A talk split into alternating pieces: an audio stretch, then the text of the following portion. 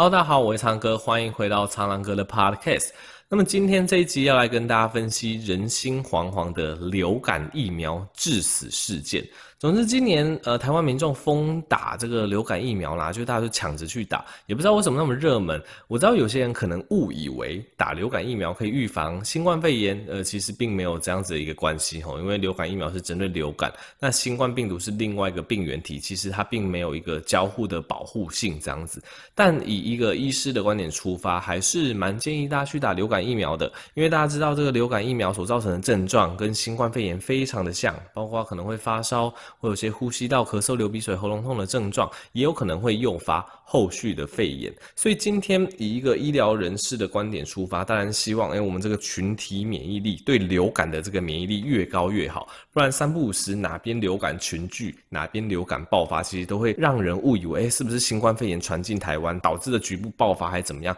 总之，如果大家都对流感没有什么抵抗力的话，那三不五时发生小爆发，就会跟现在的新冠肺炎疫情非常难以去区分哈。所以，我们还是会建议说，诶，如果之前打疫苗没有什么过敏的状况，诶，其实你经过医生评估之后去接种流感疫苗，让你对流感产生一定的保护力，这样子是非常好的。好，那总之这题外话，今天是要分析这个疫苗所产生的不良事件。总之，疫苗产生的不良事件，这大家时有所闻，时有耳闻。像今年是炒这个流感嘛，那近几年另外一个常常讲的议题就是 HPV 疫苗，不知道大家有没有 follow 过？HPV 疫苗它是一个一种针对这个乳突病毒的疫苗，主要是预防呃女性的子宫颈癌或是男生的菜花等等，所以这类人类乳突病毒所造成的疾病。这种疫苗是可以有效预防的，但是近几年哈，尤其从日本开始传出来，一直在吵说 HPV 这个疫苗它可能会诱发少女产生所谓的非特异性关节炎，就是会有一些关节痛的症状。然后很多团体去调查，就说什么这疫苗厂商害人呐，疫苗打了之后导致少女关节痛啊，那惨不忍睹之类的。可是很多文献回顾，很多医疗团体去探究，他们都得到了一个共同的结论，就是并没有办法去证明。打 HPV 疫苗跟后续的关节痛有所谓的因果关系，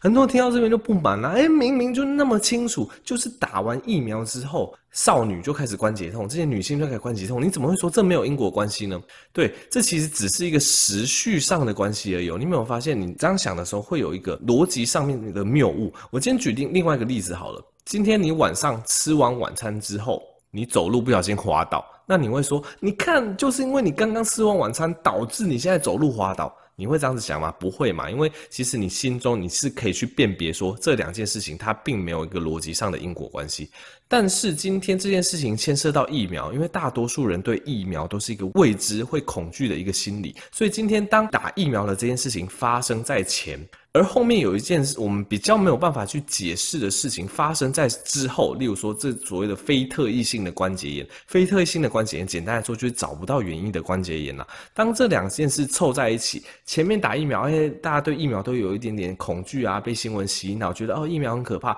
那后面又发生一个，哎，我们不知道为什么会发生的事情，我们就很容易把这两者连接起来，就说，哎，是不是疫苗导致后续关节炎的发作呢？然后就会有很多团体去吵了。你看打完 HPV 多么可怕，一堆少女关节痛，大家不要再打 HPV 还怎么样？那这边吼，请大家仔细思考一件事情：今天假如 HPV 疫苗它会诱发后续的关节炎，那理论上吼，日本政府它从某一年开始，它开始力推，它去鼓励民众去施打 HPV 疫苗。那理论上从那一年开始，日本的关节炎患者是不是会暴增？对嘛？这这是一个很简单的逻辑。如果你认为 HPV 疫苗它会诱发很多人产生所谓的关节炎的话，那那一年很多民众接种嘛，所以理论上那一年关节炎的病例数应该会暴增哦。那结果这个后续的医疗团队去调查发现，其实没有诶。就我举例来讲好了，日本我们举例，他从二零一零年开始大量民众打 HPV 疫苗，结果他们发现二零一零年的所所有这个关节炎的总患者人数，其实跟二零零九年、二零零八年、二零零七年是差不多的。你这样子会不会觉得，诶，这就有点难以解释了？所以吼，其实我们医疗人士看这件事情，我们都觉得这其实是一个很明确的，就是我们错误归因的结果。今天为什么这个关节炎叫做非特异性关节炎？就是因为我们找不到原因。那在可能二零零八、二零零七年还没有打 HPV 疫苗的时候，这时候找不到原因，我们就摸摸鼻子算了啊，这可能就体质问问题啦，这可能就基因问题啦。这个少女她到这个年纪可能就会发病，可能就会关节痛之类的。但是可能到例如说二零一零年开始接种疫苗之后，哎，那因为它前面发生了接种疫苗这件事情，我们对又对疫苗未知，我们就开始归因了。哎，会不会是这个疫苗导致他有这个关节炎的状况？然后越来越多说，诶，对耶，他前阵子也打疫苗，诶，他是一个礼拜前打的，诶，这是一个月前打的，诶，会不会就是因为他们打疫苗导致他们关节炎的结果？所以这样子大家想一下就知道，有时候就是一种错误的归因，因为我们对这件事情未知，我们就很容易把这件事情我们往前归因，归因之后我们常心里面就会觉得比较踏实哦，因为应该就是这个原因导致他得到关节炎啦。但是其实你去 review 打疫苗之前跟打疫苗之后整体关节炎的发生率其实是没有变的。所以我再更白话一点讲，今天另外一个平行时空，二零一零年的日本那一群人并没有接受 HPV 的疫苗。他们的关节炎一样会发病，所以这就是为什么呃后续的医疗团体做了那么多 HPV 疫苗跟少女关节炎的一些探讨，都没办法证实它有因果关系，因为就是这一点说不通啊。那今天这种南韩流感疫苗的致死线，我稍微讲一下它的新闻哈，这是礼拜五、礼拜六的新闻啊，就是说南韩诶越来越多人接种流感疫苗之后死亡，目前看到人数是二十八人，其实蛮多的，最年轻还十七岁而已呢。看到这个新闻，我就会想到之前 HPV 这件事情，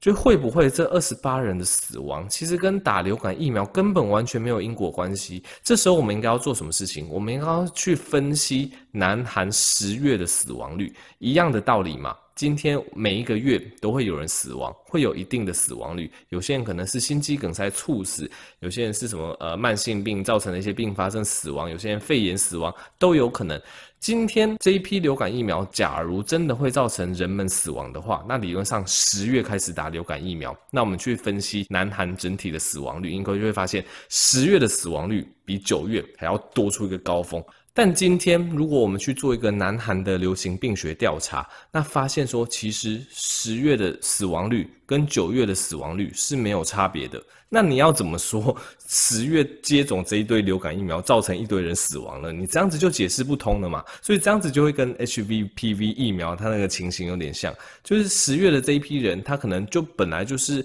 他的。呃，这样讲可能不太好，但他可能就是寿命到了尽头，他可能就是那个时候刚好发生了心肌梗塞，发生一些猝死的状况，那又加上十月很多人打流感疫苗嘛，大家就会往前归因，诶。就是一个礼拜前他打了流流感疫苗，哎，导致他现在猝死，哎，就是他昨天刚打了流感疫苗，导致他现在发高烧，产生一些并发症还是怎么样，大家就很容易有这种错误的归因，所以你就会发现说，哎，很多疫苗常常很多新闻，很多团体在那边吵说什么疫苗导致什么样的后遗症，导致怎么样的死亡，就后续做出来都是没办法证明因果关系。其实就是那么简单，因为我们就是发现说，去接种这些疫苗之后，我们去调查整体族群的死亡率还是并发生的比率，发现跟没有打疫苗之前根本就没有差别。那你要怎么说这是疫苗造成的？所以就变成这种罗生门的状况。好了，总之回到结论，虽然说韩国有这种造成什么流感疫苗造成死亡的报道，但我觉得现阶段来讲，大家还是先看看，先继续观察就好。那如果因为台湾的疫苗型号跟韩国是不一样的，目前台湾是没有什么灾情产生啦，所以我觉得如果身体状况许可，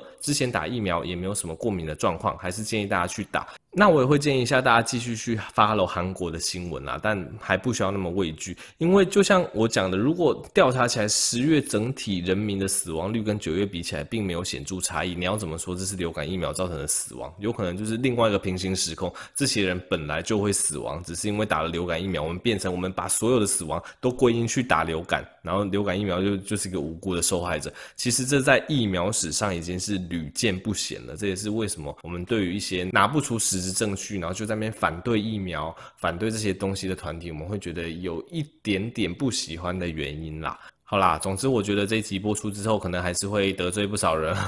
不过还是保持我的初衷，就是用严谨的逻辑跟科学证据来分析给大家听。好，最后我们进入到 Q&A 的部分。好，第一位是这个 Kelly Dang，他五星评价，他说非常喜欢听你讲医学常识，谢谢。第二位是 David Lin 一九九九，关于消费死者之事，他说其实我也呃有在意听到一位艺人因为身上的急性疾病离世，如果有医生用这个例子来介绍疾病如何发生、疾病的症状啊，感觉。虽然说艺人已经死亡，感到有点难过，呃，总觉得前后逻辑没有说很通顺，但是呢，他基本上就在讲之前小鬼这个事情，有些人说我消费啊，他比较算是支持我的立场，就是谢谢我介绍这个比较陌生的医学常识这样子。好，第三位是台中阿燕，那这个一样是在讲这个小鬼的事件，他说不需要抱歉。完全没有消费死者的感觉，反正觉得哥的节目让大众对于平常陌生的疾病给予有用的教育意义。好，谢谢。第四位是这个米血米血糕，他说 G set 拜托考好，我是从 Podcast 上面找到你的，最近也找到你的 YouTube 频道了，很喜欢你的节目。哎，我觉得这不错哎，这个是少数可能先从 Podcast 找到我，然后才找到我的频道，因为大部分人是我从 YouTube 那边引流过来的吼。然后第五个是呃 Lazy Bug，市面上的非外科口罩对 C，然后就被截断了。他说哦 COVID，他说目前出现了很多号称可以对抗 COVID-19 的口罩，像甚至连什么 Uniqlo 也有出。请问这些是有近似外科口罩的效果吗？还有什么方法可以判定呢？基本上。不用想那么多，你就是买外科口罩就对了，就是那什么专门对抗 COVID-19 那边那个大部分都是噱头啊，噱头居多，基本上就是外科口罩。那外科口罩它有一些医疗规范需要通过，有通过那些规范的外科口罩基本上都可以，不用特别去相信什么专门对抗 COVID-19 口罩，没有这种东西。然后接下来下一位是 a g o n g u n，中秋节快乐，呃的十月五号留言，他说听完柚子的碎念，马上告诉有在吃降血压药的爸爸，他也很感谢我提醒他，也保证都不碰柚子，所以在这边非常感谢苍哥大大，所以这一集就在讲那个药物跟柚子有可能会有所谓的交互作用吼。那下一位是 I Love Banner，他说苍兰教主好帅，谢谢苍兰哥分享，超喜欢你的声音跟讲话方式，最喜欢听个口误或不小心骂脏话的时候，呃，让我在开车的时候充满乐趣，希望你继续做下去，做爱做的事情。下一位是挖海我海 Vicky，关于终身学习这件事情，这应该是在讲牙医的访谈那一系那一部那一部我们有讲到一些终身学习的概念，因为主要是医学这个行业啊，就是。一直有新知识跑出来，所以其实有时候啊，这一两年的知识可能之后几年就没办法用了，所以你就要一直学，一直学新的东西。那他就说，其实 IT 产业也是技术一直在翻新，追不完，对吧？其实不管是科技业还是我们这种医疗业，知识的更新其实都蛮快的吼。下一位，请改善二零一六一零一六。呃，他说写实的节目，偶尔听到你的 p o c k e t 非常写实，内容也很亲民，就一路听下去，每一集都很吸引人。访谈的节目也主持的很好，很中日立，让来宾可以畅所欲言。两位护理师那一集很赞，很搞笑。对，那是第一集哈，来欢迎大家多听我的访谈系列。下一位是 Cindy 一九九七一二零六，我发现好多人都拿生日当 ID，呵呵大家都已经知道你的生日是几号了。他说辛苦了，五星吹捧，谢谢苍哥的医学知识分享。好，下一位是板桥桂纶镁，很喜欢的医疗卫教，说最后那一串我终于听懂，哈哈，谢谢医生认真制作这些好懂的内容。不觉得医生消费止损啦？趁这个时候告诉大家平常要注意什么事情，不是很重要吗？如果能够预防类似的憾事，不是很好吗？对，就是我的初衷啦。下一位是 C W C C C S H I H，应该是诗啦。觉得呃，哥切入点十分的专业，也让我们了解医师判读各项疾病的根据，实无消费之疑虑，莫因此是影响经营频道的动力。那他也对我的访谈系列做了评论，他说十分喜欢哥的各项作品，尤其是访谈专案，希望哥多介绍医师各科不同专业分工。好奇急诊医学科以及选择专科时的各项抉择点。最后，谢谢哥经常科普各项卫教及防疫资讯。啊，这个没问题哦。其实最近已经找到了急诊科医师要访谈，其实之后就连医学系的各科别的访谈也都是在我的规划范围内。好，下一个呃，这个是 YSL 零九四八七，他说幼稚可以学到知识。啊，最后一个留言 Harry John。呃，五星赞叹的超值优质医学、超优质医学节目。他说非常喜欢你的节目，谢谢你为大家科普医学。已经忘记什么时候开始看你的 YouTube 频道，印象最深刻是关于普筛的知识解析，帮助我很多。尤其当家人也质疑政府为何不普筛时，也会和他们分享你的节目，让他们也能更稍微了解这一块的知识。好啊，那么今天留言就先念到这边，其实还真的蛮多。我现在大概念到十月十一号啦，之后的节目会继续再跟大家分享这些留言。那如果大家有什么疑问，也可以在留言上面问我吼。好，那我们这集就先到这边喽，下集再见大家，拜拜。